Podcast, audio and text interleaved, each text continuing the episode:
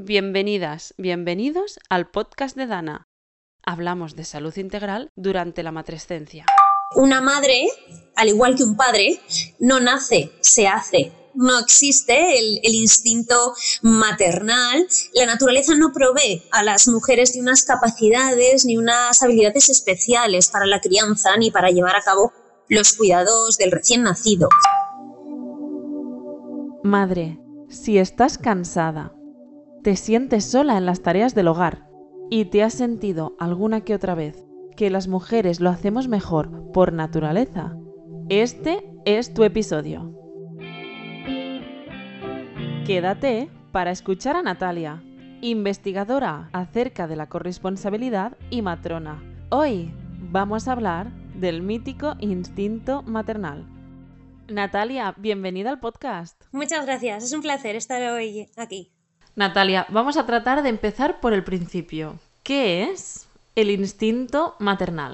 Eh, En realidad es una pregunta muy interesante que parece sencilla y básica, pero en realidad recoge pues muchos siglos de creencias culturales, históricas y demás. Entonces, para empezar, yo creo que debemos definir lo que está en el imaginario colectivo como instinto maternal, ¿no? Es aquello que impulsa a las mujeres a ser madres y a llevar a cabo la crianza, las actividades realizadas con el cuidado de sus hijos e hijas. Concretamente, cuando hablamos de instinto, ¿a qué nos referimos? Cuando hablamos de instinto, hablamos de algo que la naturaleza nos dota de manera innata, en este caso por el hecho de ser mujeres, ¿no? Es decir, eh, desde el momento del nacimiento, las mujeres percibirían esto pues como un poco de manera natural, mágica, ¿no? Casi por así decirlo. Y por otro lado, nos encontramos con la palabra maternal, ¿no? Que viene de madre. A lo largo de la historia, en todas las culturas aparece eh, la maternidad como esencia y característica principal de la feminidad. Se han llegado a fusionar tanto estos dos conceptos que los hemos llegado a entender como uno solo, de tal manera que la feminidad tradicional, su elemento esencial es este. Pero claro, entonces hay mujeres que no quieren ser madres. Eso no cuadraría, ¿no? Con esa con esta teoría natural. Entonces, ¿qué sucede con las mujeres que deciden no ser madres? La generación denominada ahora de no, mo, no mothers. Madres por... o qué sucede, por ejemplo, con las madres arrepentidas. Cada vez más encontramos en el discurso social de las madres, no sé si cada vez eh, más o cada vez nos traemos más a verbalizarlo, ¿no? Aquellas mujeres que se arrepienten de, de, haber sido madres o aquellas mujeres que no han encontrado en la maternidad esa felicidad plena, ese sentimiento de plenitud que un poco sienten que les vendieron, entre comillas. Es decir, en tanto en cuanto no seas madre no conseguirás tener eh, este, este rol femenino tradicional, cultural, en el que hemos sido instruidos, ¿no? Nuestras creencias en general van en la línea de que de forma natural debemos sentir un amor instantáneo e inevitable hacia nuestros hijos e hijas. Otro concepto fuertemente relacionado con el instinto maternal y la maternidad es el amor maternal. El amor maternal es definido como un amor espontáneo, incondicional, que va a surgir en todas las madres hacia sus hijos o hijas en el momento del nacimiento. Sin embargo, si lo pensamos, eh, ninguna de las emociones en nuestra vida tiene esta característica, ¿no? Entendemos que las relaciones, el amor, surgirá entre nuestro entorno en tanto en cuanto vayamos eh, llevando a cabo una serie de vivencias, de expectativas cumplidas o no, de tal manera que tras el nacimiento de sus hijos, estas mujeres que no tengan estos sentimientos, surgirá en ellas a su vez unos sentimientos de culpabilidad, es decir, ostras, si yo me tendría que sentir así y acabo de tener a mi bebé e incluso muchas madres dicen, siento que es un desconocido. Bueno, ¿y los padres? El, el ponerle el apellido de maternal excluye directamente a los padres del amor hacia sus hijos, ¿no? Eh, no oímos amor paternal, oímos amor maternal, ¿no? Entonces esto contribuye a marcar más esta diferencia de roles entre los dos sexos. Acerca del vínculo madre-bebé, aprendimos mucho sobre esta relación cuando hablamos con Patricia Roncallo en el episodio Vínculo madre-bebé. ¿Lo sientes? Y vimos que no es algo ni igual para todas las personas, ni en absoluto que se cree de forma automática. Yo no me canso de repetir a las parejas en las clases de educación prenatal, bueno, lo que llamamos mm, comúnmente clases de preparación al parto, que al igual que el resto de las relaciones sociales, eh, el amor hacia nuestros hijos surgirá a través de las vivencias y el vínculo puede ser directamente eh, tras el nacimiento, en el propio proceso de la gestación, o que poco a poco se vaya forjando, ¿no? Eh, vamos a permitirnos sentirnos como nos tengamos que sentir sin prefijar lo que está bien y lo que está mal. Una madre, al igual que un padre, no nace, se hace y esto seguirá siendo así. Por lo tanto, cuando pensamos en si existe o no este instinto eh, maternal y lo damos por hecho, en realidad estamos confundiendo dos, conceptos, dos realidades eh, muy diferentes. Por un lado, la posibilidad biológica eh, de las mujeres de dar a luz, y por otro lado, el mandato social de ser madres por naturaleza al denominarlo como, como innato. Entonces, clásicamente se ha sostenido este concepto, eh, se ha argumentado eh, haciendo el símil con la naturaleza, ¿no? Como mamíferos que somos, eh, es necesario que las madres establezcan ese vínculo y ese amor hacia sus crías para la propia supervivencia de la especie.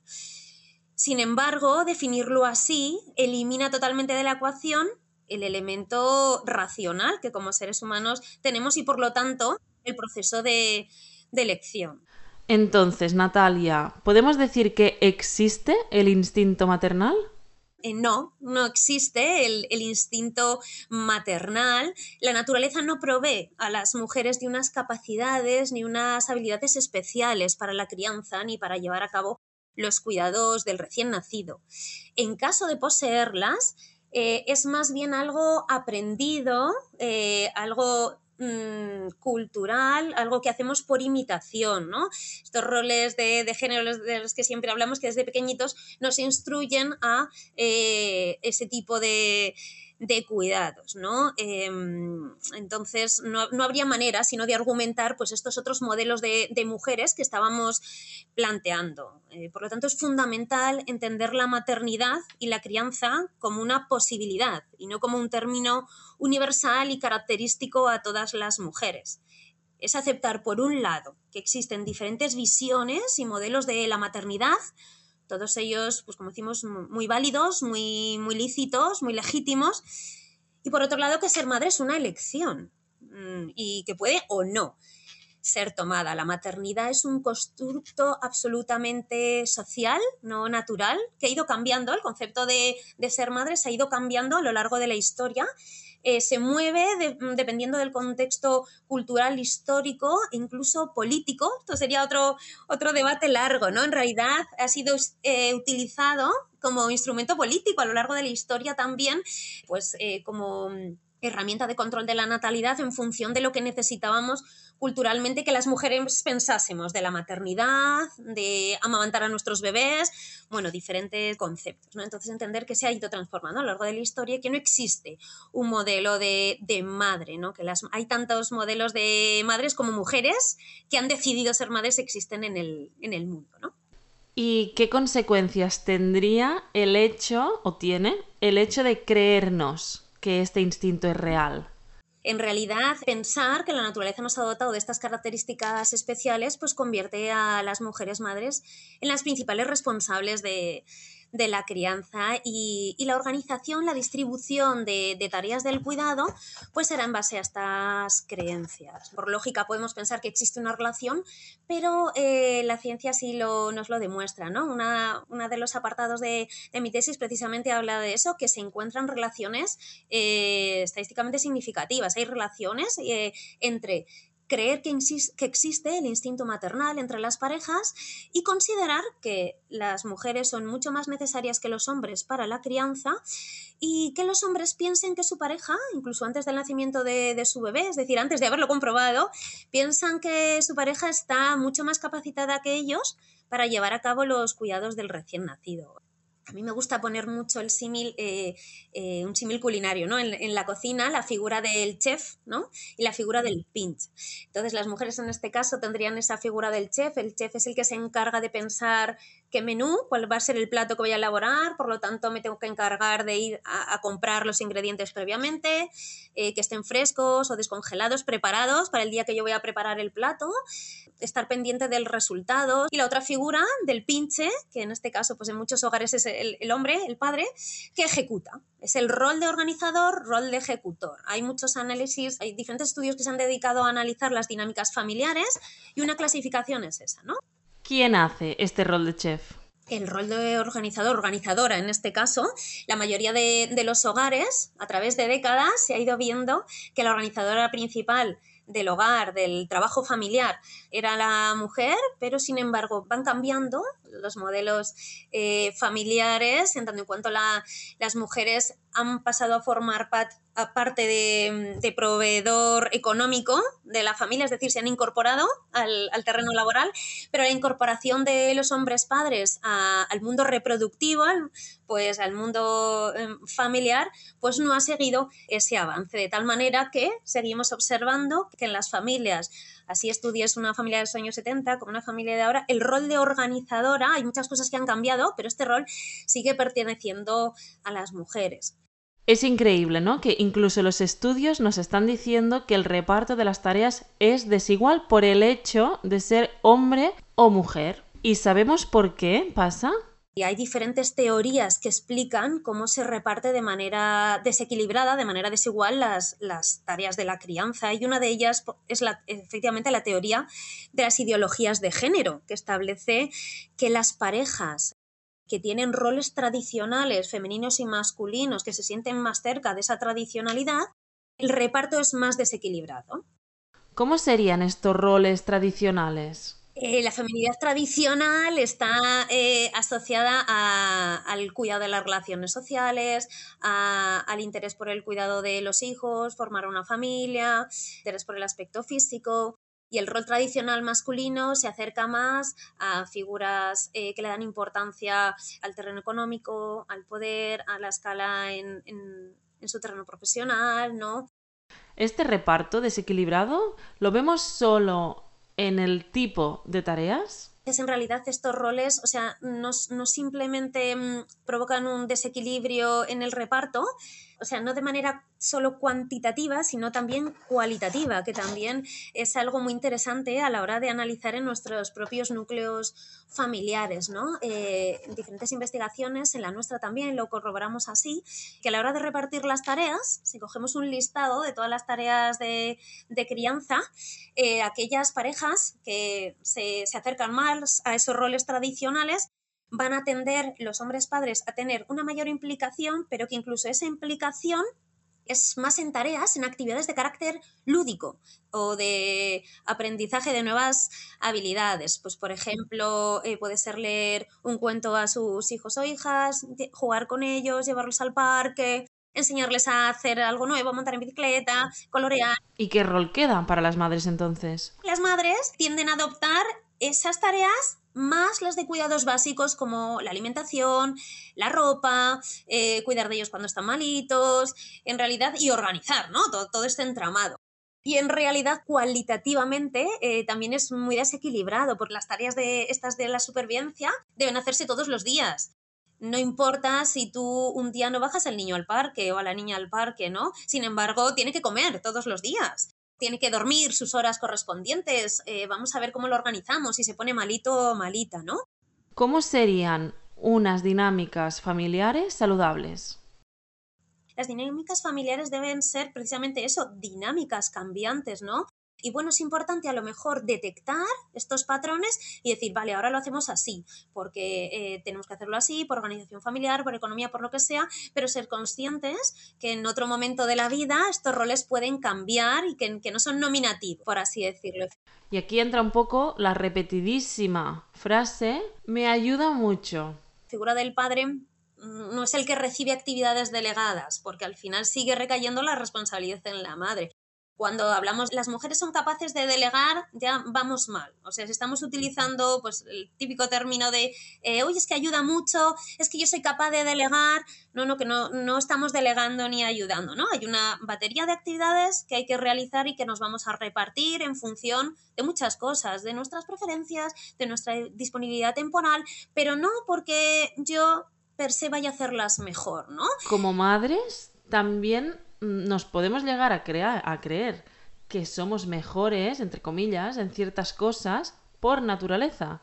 Nos hemos acabado creyendo eso, sintiéndonos muy culpables y si así de primeras no, no nos salía hacer de manera natural, hay muchas madres que tienen ese sentimiento. Es que yo tendría que saber hacer esto. ¿Y por qué?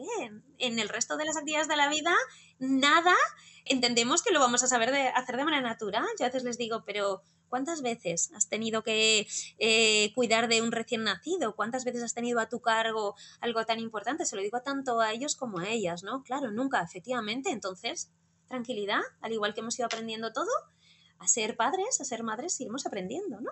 Si comparamos esto que estamos viendo contigo con la realidad del mundo empresarial, vemos que es muy distinta. La figura del chef es reconocida.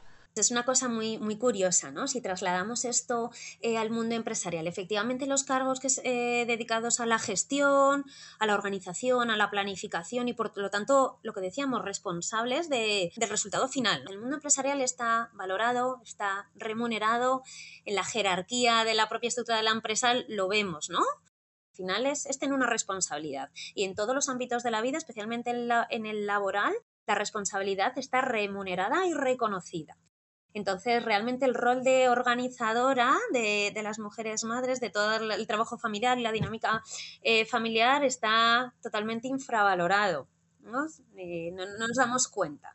De, todo lo que llevamos eh, detrás y todo lo que supone recordar, planificar, programar las tareas, además de ejecutarlas. Este mal reparto de las tareas, de, la calidad, de la cantidad, ¿no? del tipo de tareas, ¿esto nos genera ansiedad a las mujeres? tiene una repercusión directa en la salud mental, ¿no? Eh, la carga mental la definimos como aquellas demandas cognitivas o mentales que conllevan la realización de determinadas actividades, ¿no? Y que tienen repercusión en la salud, tanto física como psicológica, en, en este caso de las mujeres. Es esa lista de tareas que tenemos o sea, ya no estamos, lo que decíamos antes, ¿no? En un modelo donde la responsabilidad de la mujer está centrada en el terreno doméstico, eh, en la esfera íntima, y, el, del hombre eh, en otro lado, ¿no? La esfera reproductiva. Entonces, eh, realmente se produce una sobrecarga de roles. Tengo la carga mental de toda esta organización del hogar más, más la mía propia laboral. Entonces, eh, esto es lo que hace que parece que siempre estamos a todas horas dándole, dándole vueltas, porque ya no solo es eso, la propia, en realidad, ejecutar em, tiene el hándicap del tiempo, ¿no? Utilizo este tiempo, pero en realidad el, ordenar todas esas tareas, pues es lo que eh, genera esta eh, carga mental, esta sobrecarga de roles, que, efectivamente está muy relacionado con el estrés parental, la propia ansiedad.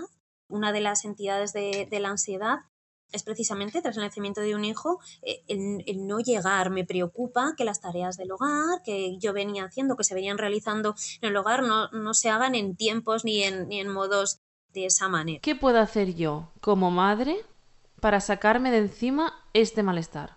Sara Velasco, por ejemplo, es una autora que, ha redactado una guía de recomendaciones para las prácticas del enfoque de género en los programas de salud. Y entonces habla de que la transición hacia un modelo de género más igualitario es lo único que contiene los, unos factores protectores para la salud mental, es decir, para los riesgos psicosociales que supone la maternidad.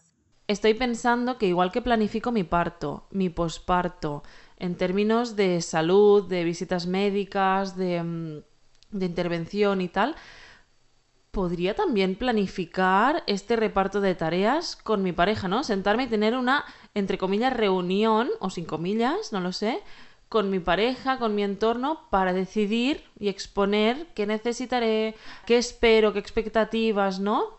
Al igual que le dedicamos mucho tiempo a pensar qué sillita del coche vamos a comprar, cuál es el modelo de cuna, eh, qué es más, eh, se adapta más a nuestra situación, pues el pensar también cómo nos vamos a organizar. Y es verdad que cuando ponemos sobre la mesa esa organización, lo vemos muy claro, decir, uy, espera, que en la columna de la madre hay muchas más cosas que en la del padre, o, o también es un ejercicio bastante bueno posteriori, es decir, nosotros nos íbamos a organizar así y un año después, seis meses después, dos años, vamos a ver en qué punto estamos, ¿no?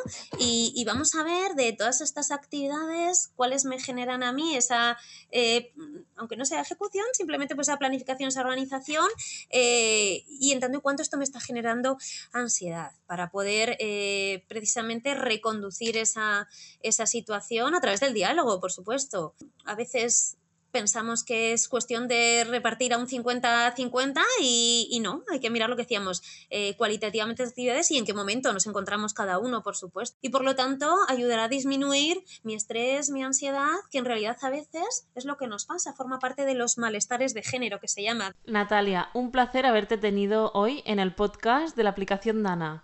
Un abrazo. Pues muchas gracias a vosotros. Me habrá sido un placer compartir este podcast con la comunidad de Dana. Hemos llegado al final de este episodio. Si escucharlo te ha sido útil, compártelo, haz tribu. Tú también puedes ser parte del cambio. Si quieres que hablemos de un tema en concreto, te leemos en Instagram, arroba dana.positivematernalhealth. Si quieres obtener herramientas específicas para no cargarte todas las tareas tú sola, consulta el programa Redes de Apoyo de la app Dana. La app Dana está disponible en las stores.